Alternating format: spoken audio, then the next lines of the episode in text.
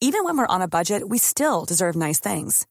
Quince is a place to scoop up stunning high-end goods for 50 to 80% less than similar brands. They have buttery soft cashmere sweaters starting at $50, luxurious Italian leather bags, and so much more. Plus, Quince only works with factories that use safe, ethical, and responsible manufacturing. Get the high-end goods you'll love without the high price tag with Quince. Go to quince.com slash style for free shipping and 365-day returns.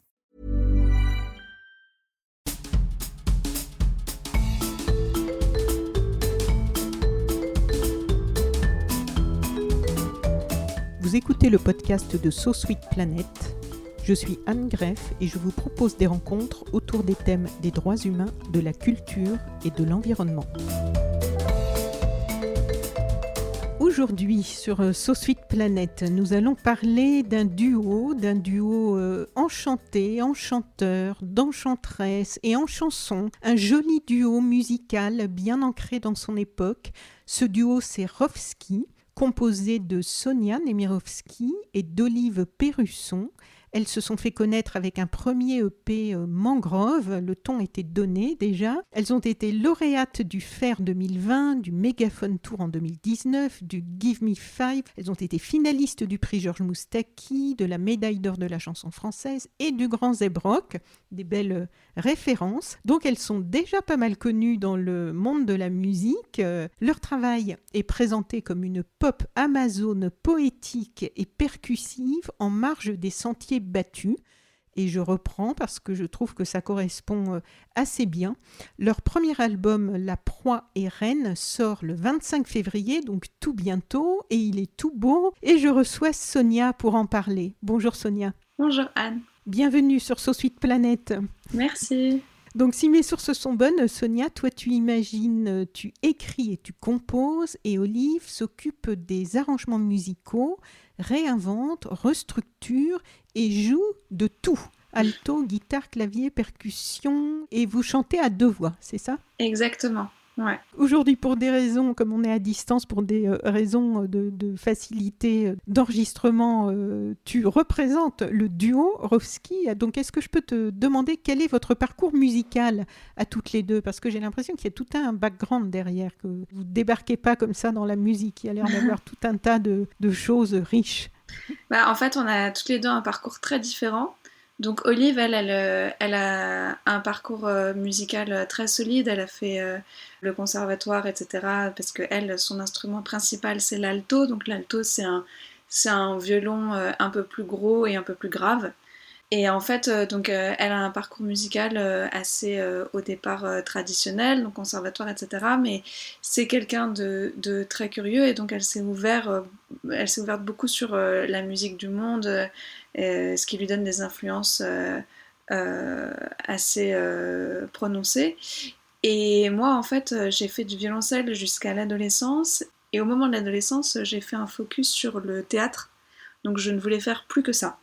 Donc du coup, j'ai complètement arrêté le, le violoncelle et euh, je, me suis complètement lancée dans le théâtre et c'est ce que c'est ma formation euh, du coup euh, première que j'ai faite après après le lycée, on va dire.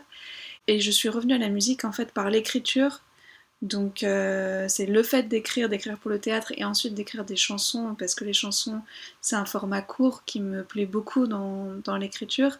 Euh, c'est par là que je suis revenue à la musique et que là, d'un coup, euh, j'ai appris la guitare, j'ai repris mon violoncelle et euh, je me suis mis à composer des chansons. Et vous vous êtes rencontrés comment et comment vous avez décidé de, de faire équipe alors en fait, euh, ouais, en fait bon, on est très complémentaires, donc ça déjà c'est un bon point. Oui, ça se sent. Mais en fait, euh, je, une fois que je me suis remise dans la musique, j'ai monté un groupe et on était euh, et à un moment donné, j'ai absolument voulu intégrer de l'alto. Donc j'ai recherché une altiste et j'ai passé une annonce tout simplement et Olive a répondu. On a fait un essai en, en répétition et là, ça a été assez évident tout de suite. Moi, j'ai adoré ce qu'elle apportait. Et le fait est que finalement, on a décidé de partir toutes les deux. Donc, de, de, monter un duo. Les, en gros, les garçons sont partis et on est restés toutes les deux. Et, et, on a. Et voilà, et en fait, on, on a créé un équilibre comme ça. Et Olive, alors c'était son, sa, première expérience euh, hors musique classique ou pas du tout? Non, non, non, Olive, elle, est, elle, a, elle a joué avec beaucoup de, beaucoup de groupes, elle a plusieurs formations, elle a aussi son projet euh, à elle qui s'appelle Marriott. Donc elle, euh, elle vogue sur beaucoup d'horizons. Mais Rovski, c'est quand même le. Elle est quand même, comment dire, elle est vraiment partie intégrante de Rovski, quoi. Oui. Même si le nom, c'est une partie de ton nom, en fait, j'ai compris. Bah oui, parce qu'en fait. Quand j'ai vu ton nom de famille. parce qu'au début, je me disais, mais Rovski, pourquoi ce nom? Qu'est-ce que ça évoque? Est-ce que ça veut dire quelque chose? Bah oui, c'est la moitié de mon, de mon nom de famille que, que je prête à Olive, du coup. et euh, voilà, en enlevant un petit grec et en mettant un i pour pas faire Rovsky, parce que ça, quand même, j'aime pas trop. et euh, en fait, comme on était un groupe euh, au départ, et c'était euh, mon groupe avant que Olive euh, arrive. Et ça s'appelait déjà Rovski. Donc en fait, quand tout le monde est parti et qu'Olive est resté, on a gardé euh, Rovski. Ah d'accord. Ok, donc c'est un groupe en mutation. Voilà, le, début était, le début était une mutation. Et j'ai vu que l'une de vous avait des origines d'Amérique latine. Oui, c'est moi. Ah, c'est toi. Ouais. C'est pour ça qu'il y a des chansons en, en espagnol? Tout à fait. Ouais, mon père est argentin.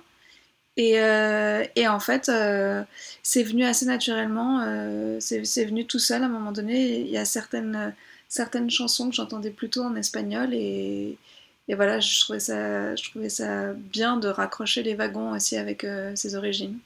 Et oui. Et il y a eu de la musique argentine, il y a eu cet univers dans ton parcours, dans ce que tu as pu écouter petite à la maison ah, complètement, parce que mon père est musicien, donc mon père est band bandonéoniste, donc on pouvait pas faire plus argentin que, que ça, parce que c'est vraiment l'instrument traditionnel euh, du tango. Oui. Donc, euh, donc effectivement, euh, j'ai beaucoup été baignée là-dedans quand, quand j'étais petite.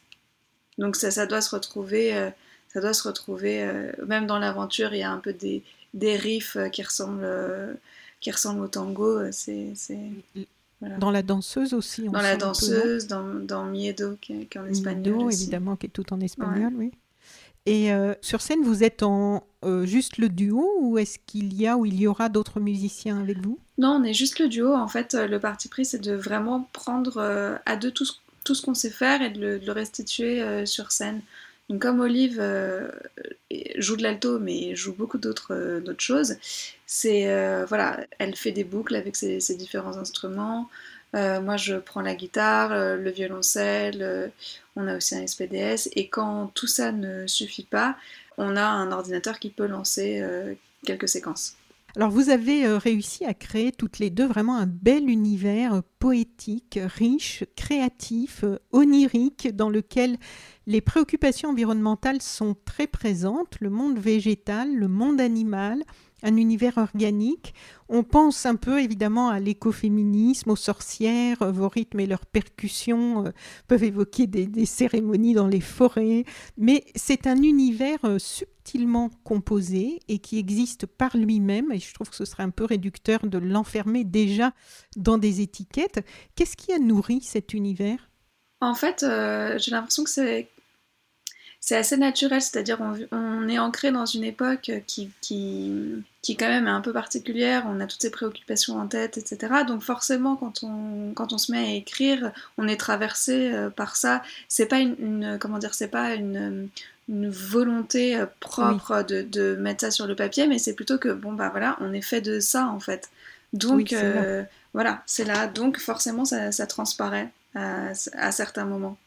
Mais ça pourrait transparaître, comme aujourd'hui on, commence à voir apparaître euh, chez certains artistes ces préoccupations dans les textes, mais vous, c'est très présent dans la musique, je trouve. On entend même des petits oiseaux à la fin d'un titre, il y a, un univers vraiment naturel. Oui, c'est vrai, et qui est renforcé aussi par l'esthétique visuelle euh, qu'on a, parce que c'est vrai que on, travaille euh, avec par exemple, pour l'aventure, c'est Mathieu Berner et Alex Val qui ont fait le, clip et eux travaillent beaucoup euh, en collage, en animation et, et eux aussi ont On ressenti. Va en parler de ce clip exceptionnel, oui. Et du coup, oui, euh, ils, ont, ils ont ressenti ce, que, ce que tu dis sur, sur le végétal, etc. Et ils l'ont mis en image comme ça. Donc c'est vrai que le, tout ce qui est végétal, animal est, est très présent. C'est... Oui, c'est assez... Enfin, moi, j'ai rarement entendu toutes ces préoccupations en fait dans lesquelles on, est, et moi d'autant plus avec Sous Suite Planète, il y a des artistes qui en parlent, mais je trouve que votre univers est vraiment euh, met en musique tout un tas de. Aujourd'hui, on voit des festivals qui sont, euh, alors je vais reprendre le mot, écoféministes ou qui sont. Euh, mais là, là, je trouve que la musique, elle est tellement. c'est pas dans l'époque, c'est exactement aujourd'hui, quoi. Mmh. Aujourd'hui, par rapport à à renouer avec le vivant, à toutes ces nouvelles préoccupations qui apparaissent chez mm. pas encore une majorité de personnes malheureusement, mais enfin quand même de plus en plus. Ouais. Oui, oui, c'est sûr. Et puis c'est le fait aussi de, de, travailler avec euh, des vrais instruments, des instruments organiques. C'est vrai que si on avait utilisé que des instruments synthétiques, euh, bon bah voilà, ça casse un peu cette, cette, euh, cette magie un peu brute du, du, vrai instrument. Donc ça, c'est un truc qu'on a vraiment toujours, euh, toujours, toujours euh, voulu garder. C'est très important et c'est vrai que, euh, voilà, il y a des petits oiseaux. En fait, la chanson où tu dis qu'il y a des petits oiseaux, c'est parce que moi, je l'ai enregistrée en, en, maquette chez moi avec la fenêtre ouverte et qu'il y avait les petits oiseaux et que... Ils étaient vraiment là. Ils étaient, ils étaient vraiment là. Tu les as pas rajoutés. Je les ai pas rajoutés. Il y a des klaxons de, de la rue, etc. Et donc, en studio, ben, on les a remis. On a remis la piste pourrie que j'avais enregistrée avec mon, mon dictaphone avec les petits oiseaux et les klaxons et il y a le chat qui passe et puis c'est c'est voilà. la vie. Voilà, c'est ça. C'est ça. Et c'est la vie et c'est ce qui rend ce, vivant très présent justement dans à l'écoute quoi. Mm. Et alors, quels sont les artistes en musique ou dans d'autres domaines qui ont compté euh, pour vous deux, qui ont pu vous faire avancer, choisir une voie plutôt qu'une autre. Euh, j'ai vu que sur le EP Mangrove, il y avait un titre qui s'intitulait Barbara, mais je me suis dit, ben, Barbara, c'est un prénom. Non, j'ai vu que ça parlait de Nantes aussi, donc je pense qu'il y a vraiment un lien. Il y en a une autre qui s'intitule Scheller. Donc, euh, est-ce que ça a un rapport avec William Scheller Je crois oui. Est-ce que tu peux nous parler un petit peu là, de toutes vos, mm. vos références, influences euh, ouais. voilà. En Alors, musique, et plus largement. Hein. Olive, elle est très, elle est très musique du monde, donc elle, euh, elle, elle, écoute beaucoup de, de, musique indienne, de musique orientale, de musique celte de musique africaine, donc euh, elle, est, elle, elle, est vraiment euh, nourrie de tout ça. Et moi, j'ai beaucoup écouté de chansons françaises, de variétés françaises. J'ai beaucoup aussi, ado, écouté de, de rap parce que j'aimais beaucoup la, la rythmique euh, des mots, enfin vraiment le, qu'on utilise le, le, verbe comme un instrument percussif, ça c'est quelque chose qui, qui, me parle beaucoup. Et, et, oui, et puis, bon, et puis la musique sud-américaine pour moi. Et oui, chez l'air, j'ai J'adore Scheller, j'adore son écriture, j'adore son. Je, trouve qu'il est qui mêle la courtoisie et le rock'n'roll avec une classe euh, incroyable. Donc euh, je trouve ça, voilà. Et puis et puis plein d'autres euh, plein d'autres choses. Après j'ai aussi beaucoup écouté les Beatles, les Doors, tout ça tout ça. Oui, tous les classiques. Ouais. et puis je suis très influencée aussi, je pense, par le théâtre. donc quand tu disais plus plus largement je, je, je, pense que mon souci du, du mot euh, vient du, du, théâtre. Ah oui, c'est ça. Ouais.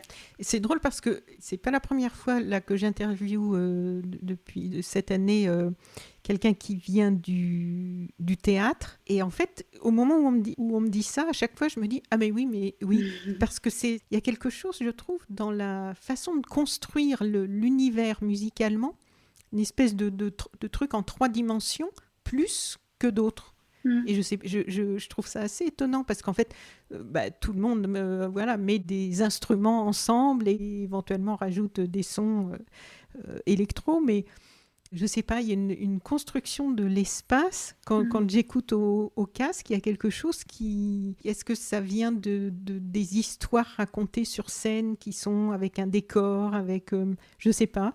Mais ça m'intrigue cette similarité. Bah, je trouve que euh, en fait euh, l'écriture théâtrale demande énormément de, précision parce que on n'est pas dans la description de, quelque chose, on est, on est vraiment au cœur euh, de, de l'essentiel et, d'un échange d'un échange qui doit aller droit, droit au but. Donc je pense que ça, ça se ressent dans, dans l'écriture. Et après, pour ce qui est de, de la spatialisation sonore de la musique, euh, c'est vrai que c'est très important parce que c'est vraiment ce qui donne le relief et on a eu nous la chance de travailler avec euh, Jean Lamotte au mix, qui, a, qui, a, qui, a un, qui a un super, un super mec. et qui a travaillé avec, avec, avec Bachung ou avec, avec Noir Désir et, et dont moi j'aimais beaucoup beaucoup le travail donc je suis hyper contente d'avoir travaillé avec lui et c'est vrai que il a entendu ça aussi et, il, a, il, a, il a vraiment, je pense, saisi ce qu'il fallait faire pour que, pour que justement notre musique euh, s'ouvre et, euh, et, devienne un, comment dire, un, un, ensemble, quoi.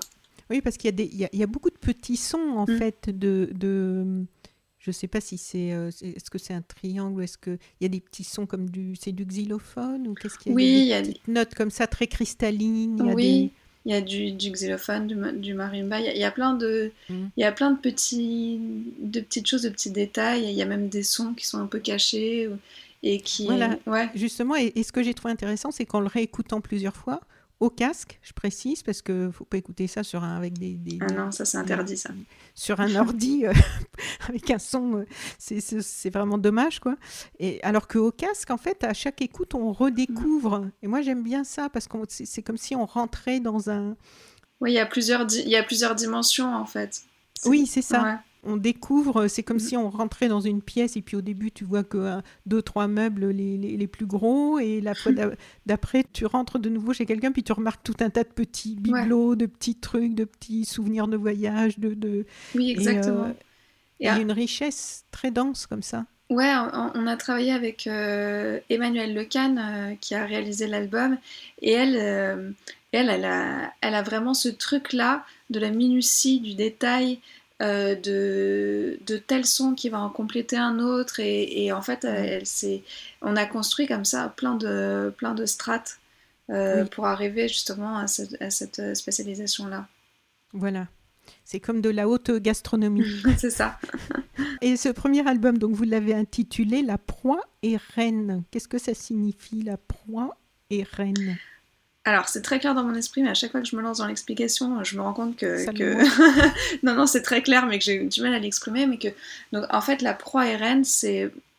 C'est parler des différents euh, rapports de force, en fait, et que on pense qu'une proie. Euh, une proie est, comment dire, est vulnérable, alors qu'en fait, c'est une reine parce qu'elle peut, euh, suivant l'angle euh, sous, lequel on la regarde. Je vais donner un exemple très, très concret. Euh, l'homme est un prédateur pour la nature. Donc la nature, de notre point de vue, est une proie. On se sert comme on veut dans la nature, donc on, pense que c'est une proie. En réalité, ça va causer notre perte. Donc, la proie, en l'occurrence, est une reine. Voilà, c'est pour dire que suivant, suivant le l'angle, en fait, euh, c'est les, rôles s'inversent. Et euh, c'est, ce, titre est extrait d'une, de la chanson euh, La pieuvre, qui en fait, La pieuvre, c'est une chanson sur l'emprise, l'emprise de quelqu'un sur quelqu'un d'autre. et là, c'est spectaculaire. Voilà, tu sers. Le mot qui revient beaucoup dans la chanson. C'est ça. Et du coup, euh, là, c'est la même chose, c'est-à-dire que quand on est sous l'emprise de quelqu'un, en réalité, euh, on, est la, reine parce qu'on est, plus fort que ça. Enfin, c'est pour dire que, en fait, les, les équilibres euh, ne sont pas toujours ceux qu'on croit. Oui. Et les rapports de pouvoir, il en est pas mal question aussi dans l'album, on va en parler. alors donc cet album sort le 25 février, un premier titre est déjà sorti, L'aventure, avec un clip superbe. Moi, je dois dire que j'ai reçu euh, en premier le clip et j'ai tellement tout de suite accroché. Et d'ailleurs, c'est drôle parce que c'est pas la première fois que ça m'arrive, mais c'est assez rare. C'est qu'en fait, donc comme je reçois beaucoup beaucoup de choses et que j'ai aussi pas mal d'amis euh, depuis longtemps dans la musique, sur les réseaux sociaux, donc je vois passer beaucoup de choses. Et là, donc j'ai tout de suite accroché. Donc je suis allée chercher un peu plus d'infos que ce que j'avais reçu sur vous, euh, voir ce que vous aviez fait avant. Et quand je me suis dit, ah, mais vraiment, j'ai envie de suivre ce qu'elles font, donc j'ai cherché la page Facebook et, Instagram. Mais quand je suis arrivée sur la page Facebook, en fait, j'étais déjà abonnée. je m'étais déjà abonnée. Donc je ne sais pas ce que j'avais vu passer il y a quelques mois ou années. Je ne sais pas depuis quand existe votre page euh, Facebook. mais j'avais donc dû déjà accrocher et avoir eu ce même euh, premier sentiment de me dire j'ai envie de, voir euh, ce qu'elles vont faire, ce qui va sortir de, de tout ça.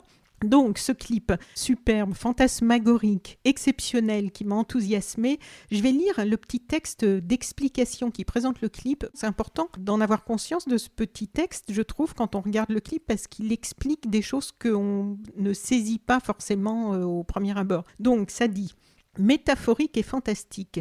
Le clip de l'aventure, réalisé par Mathieu Berner et Alexandre Val, est pensé comme le voyage initiatique d'un personnage masculin, mi-homme, mi-rapace. Sa déambulation commence de la cime d'un arbre pour s'achever dans ses racines, ses fondements, l'occasion pour lui de se remettre en question et de rééquilibrer les positions de pouvoir. Il passera de la ville sombre et tortueuse, où la femme est exposée comme une imagerie fantasmée, à des paysages pop et fleuris, métamorphosant ses préceptes archaïques et l'accompagnant, bon gré mal gré, vers sa renaissance sous les traits d'un jeune arbre, graine d'un nouvel espoir. Déjà, rien que le texte est beau. Hein. Je ne sais pas de qui il est ce texte, mais... C'est les, les, réalisateurs. Euh, on l'a ah, écrit ensemble. Donc, est-ce que tu peux nous en dire un peu plus sur comment est né ce titre et comment est né ce superbe clip en animation qui me semble concentrer, euh, l'un comme l'autre d'ailleurs, une partie des thèmes qui vous préoccupent dans Alors en fait, la chanson, elle est venue, euh, je pense, d'une situation euh, un peu banale en fait. ce que j'aime dans l'écriture, c'est comment on prend une situation qui nous arrive à tous et comment on la transcende et on, et on en fait autre chose, on en fait un objet poétique. Parce que s'il fallait écrire une chanson sur une rupture euh, en disant euh, euh, il est parti, bon ben c'est pas. Voilà. Tandis que chercher, chercher un peu, creuser un peu plus loin pour trouver, sublimer en quelque sorte une situation, voilà. c'était la démarche. Et là, en l'occurrence, c'était une, situation du genre et qui était arrivée à une, à une amie à moi et ça m'avait, c'est une, amie que j'aime beaucoup, ça m'avait tellement énervé que du coup. tu l'as vengée. voilà, c'est ça. Et du coup, euh, je suis partie de, cette chanson en, me disant mais ce mec ne se rend pas compte qu'il vient juste de sortir de l'origine du monde en fait. Eh et, qu'à un moment donné. D'où cette phrase qui revient en boucle, tout juste sortie de l'origine du monde, qui est chantée d'une façon, comme tu disais tout à l'heure d'ailleurs, euh, percussive. Quoi, oui. Euh, oui, voilà complètement euh, un, truc euh, très rythmique. Et donc voilà, la, chanson est partie de là. Et ensuite, euh, le, clip, le clip a suivi sur ce, sur cette, sur ce, sur ce même principe de d'illustrer avec quelque chose qui, qui, qui, ouvre les portes de l'imaginaire en fait, plutôt que, de, que de voir un, un mec qui s'en va avec sa valise. Quoi. Dans le texte de description du podcast, je mets toujours quelques liens aussi. Donc, je mettrai le lien de ce, de ce clip-là, vraiment que j'ai adoré. Je vais rebondir sur quelque chose que tu m'as dit juste avant cette interview que je trouve intéressant par rapport à cet univers qu'on trouve aussi euh, dans, dans vos clips. C'est que quelqu'un de ta famille, je crois, était collagiste et surréaliste. Oui, c'est euh... c'est tout un univers qui, qui, ruisselle dans votre. Euh, oui, c'est euh, René Passeron qui, qui a fait partie de la bande des surréalistes euh, à l'époque et qui est, et donc euh, philosophe, peintre, écologiste. Et au moment de la pochette de Mangrove, j'ai mis le nez euh, dans, dans les cartons et j'ai trouvé ce collage que je trouvais très beau parce que c'est à la fois une femme, un crocodile, enfin c'est un peu tout à la fois. Et j'ai demandé à, à, la famille non seulement si je pouvais l'emprunter, mais aussi si pour la pochette je pouvais le doubler puisque c'est un duo et que voilà. Et ce qui est marrant, c'est que en le doublant, mhm. bizarrement, euh, de loin, on dirait un utérus. Donc euh, c'était très marrant. Et je sais pas si c'était euh, si c'était prémonitoire, mais je suis tombée enceinte pas longtemps après. Ah. et je me suis dit bon bah, c'est rigolo. C'est vraiment les, les, poupées russes tout votre monde. Hein. ouais ouais. donc c'est quelqu'un de ta famille. Oui oui c'est mon grand oncle, c'est l'oncle de ma mère. Ensuite on a l'eau qui est très présente aussi dans les textes. Euh, donc on l'a dans le titre La pieuvre, euh, et puis aussi dans le bel univers sonore euh, du titre Sous l'eau. Là aussi, il y a un travail de, construction sonore, d'un univers sonore que je trouve vraiment intéressant. Et alors pourquoi l'eau? Bah, L'eau, c'est un élément qui, qui moi, m'a toujours correspondu. Donc voilà, j'ai toujours aimé la en fait l'antagonisme entre la douceur de l'eau et en même temps sa, puissance et sa, violence possible en fait. Et en fait, elle, malgré moi, elle est partout dans les chansons. Même si c'est par petites touches, dans Amoureuse, on parle, alors qu'on n'y est pas du tout, mais dans Amoureuse, on parle d'un bateau. enfin, elle est par petites touches un peu, un peu partout. Et voilà, elle s'impose donc. Elle, s'est imposée et en même temps, euh, à la fin du premier mix, on s'est dit euh, ah le, mix est trop est un peu trop doux et un peu trop justement à l'image de l'eau. Il n'est pas assez rentre dedans, il n'est pas assez énergique. Et c'était un peu le piège de d'avoir un peu ce, ce, truc de l'eau euh, sous-jacent et d'en rajouter une couche avec le mix. Et du coup, on a pris le mix un peu à l'envers. On s'est dit ok on va, euh, on va être plus rentre dedans avec le mix et ce sera plus intéressant, ça fera plus ressortir justement cette, cet antagonisme-là. Donc on a le thème aussi des rapports de pouvoir qui revient dans plusieurs titres. Euh, c'est aussi une, une réflexion, on peut dire, sur les, les travers de l'époque, un peu comme un miroir? Oui, bah oui, oui, oui, c'est un peu pareil que les, que les préoccupations écologiques ou, féministes, etc. C'est que on, est, on est en plein dedans, donc, euh, donc, et puis bon, à partir du moment où, malheureusement, à partir du moment où on est deux, euh, et ben, il y a un rapport de pouvoir qui, qui s'instaure, mais qui est variable, qui va changer, qui va, qui va s'équilibrer, qui va se détendre, qui va se retendre, mais c'est, factuel, quoi, c'est, comme ça, donc forcément, quand on écrit, ça se, ça se ressent. Et dans vos lectures, est-ce que est-ce qu'on peut vous demander euh, qu'est-ce que vous lisez toutes les deux? Parce qu'on sent que quand tu dis on est dans une époque, c'est présent, c'est tout ça, mais pas pour tout le monde encore. Donc euh, j'imagine qu'il y a quand même une, un travail personnel de, pour s'instruire sur tout ça, pour en arriver à cette conscience que l'on sent euh, qui est présente dans tes textes. bah, je sais pas si, si, ce que je lis me... Bon alors j'ai lu, j'ai lu ah bah j'ai lu un truc euh, que j'ai trouvé génial, qui enfin particulièrement sur ce, sur ce sujet-là, sur, euh, sur euh, l'écologie, c'est Hors sol, qui sont en fait des petits chapitres. C'est plusieurs auteurs et en fait chacun parle de sa manière à lui de, de, de changer un petit peu les, les choses. voilà. Et ça c'était très intéressant, il faut que je retrouverai la référence exacte. J'ai lu euh, Pierre Rabhi, j'ai lu euh, plein de choses comme ça. Mais en fait, euh, c'est ça, c'est pendant le festival d'Avignon 2019 où il faisait une chaleur à crever que d'un coup je me suis dit, ah, mais en fait, en fait, je en fait, je, il va falloir que je me renseigne sur la question parce que ça devient tellement anxiogène qu'il faut vraiment que, que, je me renseigne sur la question et que je, je lise des choses qui, qui, qui, nous poussent un peu quand même vers l'avenir. Donc ça, c'est oui, et puis pour comprendre un peu ce qui se passe. Quoi. Voilà, c'est ça. Mais de manière générale, mes lectures, c'est plutôt, euh, c'est, plutôt euh, du théâtre, de la fiction. Euh, c'est, plutôt ça qui me, qui me nourrit. D'accord. Et il y a des univers littéraires qui te, de certains auteurs ou autrices qui t'ont particulièrement marqué? Bah, Jean-Luc Lagarce, par exemple, en théâtre, pour moi, c'est, une référence parce qu'il a un un souci euh, du verbe euh, qui est tellement fort. C'est-à-dire que lui, euh, tant qu'il n'a pas trouvé le mot juste, en fait, tant que son personnage n'a pas trouvé le mot juste, il fait répéter à son personnage la formulation jusqu'à ce qu'il trouve la bonne. Ce qui fait que ça donne des, des, des monologues hyper longs mais, et hyper répétitifs. Sauf qu'en fait, on se rend pas compte que dans la vraie vie, on fait vraiment ça. Simplement, comme on est à l'oral et que la discussion s'enchaîne, on s'en rend pas forcément compte. Mais à la lecture, c'est improbable. Et c'est très très, très très très fort. Oui. Ah, j'ai mon petit bébé de, qui revient, je sais pas si tu l'entends. Oui, j'ai entendu un tout, une toute petite voix de bébé. C'est ça. Deux secondes. Si tu veux, je vais me mettre dans la chambre, comme ça ce sera plus. Donc oui, en lecture, Jean-Luc Lagarce, ça c'est pour moi c'est vraiment une référence. Et après, pendant le confinement, j'en ai profité pour lire des choses que j'avais jamais lues. Et mon père m'avait offert Jacques le Fataliste, et j'ai trouvé que c'était euh, c'était sublime, c'était vraiment une fable, une fable euh, hyper forte et, un type de narration euh, très moderne en fait.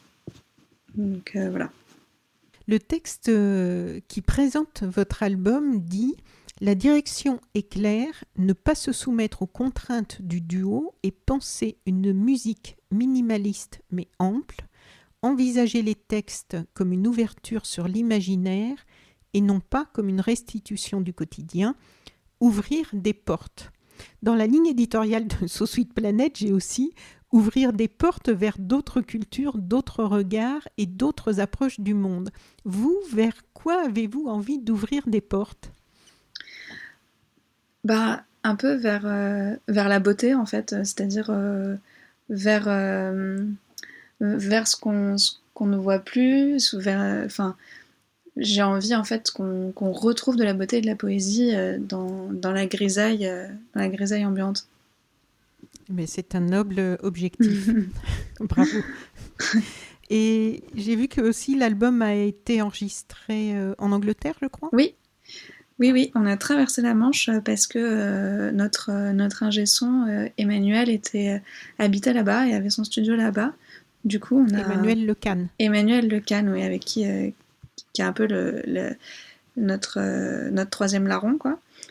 Et, et du coup, on a, on a enregistré avec elle dans son studio.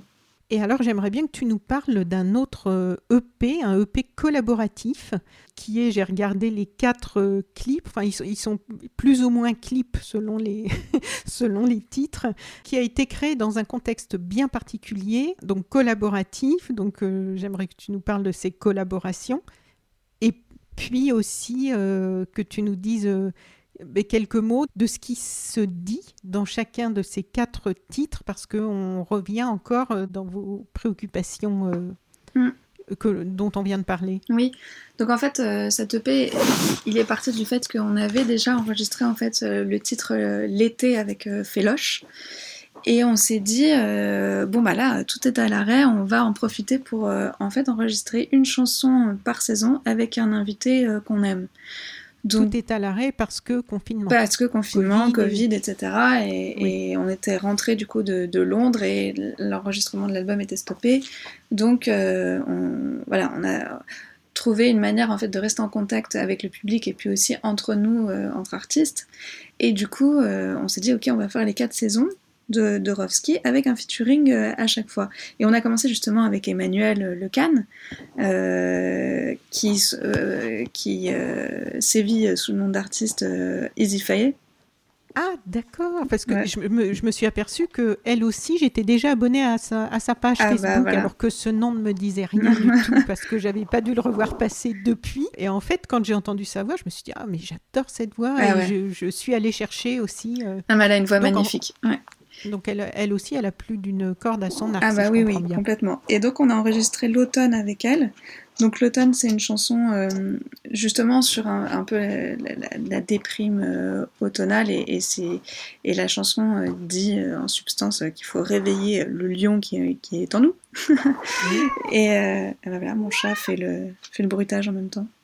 le lion. Et C'était où le bébé? Ou le chat C'est ça. Et euh, donc ça c'était pour l'automne. Ensuite euh, l'hiver euh, on a fait Vintage Yeti avec Ignatius et Bonbon Vaudou. Et, Vaudou. et là en l'occurrence c'est effectivement basé sur les préoccupations dont on parlait tout à l'heure, c'est-à-dire en fait je, me suis mis à la place d'un enfant qui dont on parle du Yeti et un, enfant des, années 2100 et dans un monde où il y aurait plus de neige en fait et qui se demande où va aller euh, le Yeti pour, euh, pour survivre. Et donc, euh, on, a écrit, on a écrit ça ensemble. moi, j'ai écrit le début et ensuite Ignatius et Bonbon Vaudou me, me répondaient, etc. Et c'est comme ça qu'on a construit la chanson. Et ensuite, on a écrit L'éclaircie avec. avec enfin, non, j'ai écrit. là, là, en l'occurrence, c'est moi qui ai écrit tout le texte, mais on a invité Alexis HK sur L'éclaircie. Et euh, voilà, et là c'était une manière un peu de réouvrir le, un, petit coup de, soleil et, de, et, d'espoir. Quoi. voilà. Et ensuite l'été qu'on avait euh, déjà avec euh, Féloche. L'album aussi s'ouvre, je reviens sur les titres là, sur, avec le titre Catch. Ouais. Qui est un peu particulier, un peu différent, je trouve, des autres titres de l'album. Oui. Il est, il est né comment, lui? Alors, eh ben, Catch, euh, c'est un morceau que je n'avais pas du tout fini d'écrire quand on est arrivé en, studio et qu'on a commencé à enregistrer alors que l'écriture n'était pas terminée. Et euh, ensuite, on est rentré à Paris et je ne comprenais plus ce que voulait dire ce morceau. Donc j'ai tout, tout arrêté. J'ai dit ok, on, arrête tant que je sais pas de quoi il parle, on, arrête. Et à la lumière de ce qui se passait à, ce moment-là, le confinement, etc., j'ai totalement réécrit le texte sous, cet angle. Et donc c'est une sorte de, dystopie, alors que là, en l'occurrence, c'était vraiment réel. Mais c'était une sorte de dystopie euh, sur, euh, sur ce qui était en train de se passer, sur les télés euh, qui parlent trop, les gens qui ont peur, les extrêmes qui remontent, les gens qui veulent, qui, veulent un, qui veulent un peu tout de manière exacerbée, ils veulent trop danser, ils veulent trop se cacher, ils veulent trop s'embrasser et en même temps trop être loin. Il y avait tout qui était un peu trop et cette chanson en fait elle, elle parle de ça. Et Miedo, tu peux nous dire en quelques mots de quoi tu parles puisque le texte est en espagnol. Miedo, euh, bah, c'est une chanson, euh, c'est une chanson parce que j'étais amoureuse et je le suis toujours d'ailleurs. Et en fait, c'était bien. ouais, c'était une, euh, une, manière de dire à côté de toi. en gros, la chanson dit à côté de toi, j'ai pas peur. Et si tout s'écroule autour, comme c'est un peu le cas, et ben c'est toujours mieux d'être avec ceux qu'on aime. Donc et c'est une chanson qui est qui, pour, pour, mon amoureux, mais qui en même temps euh, s'applique à, à, tous les gens que j'aime en fait. Et, et voilà, c'est de dire euh, on est dans un monde pas parfait, mais, mais en fait euh, on est quand même ensemble quoi. Donc, ça, et ça c'est chouette. Trinidad? Oui, alors ça, on, je l'ai écrite, on l'a écrite à deux avec Sébastien Amblard, qui à l'époque habitait Tunis. moi j'étais à Paris, et en fait on, on, a écrit sous forme de correspondance cette chanson.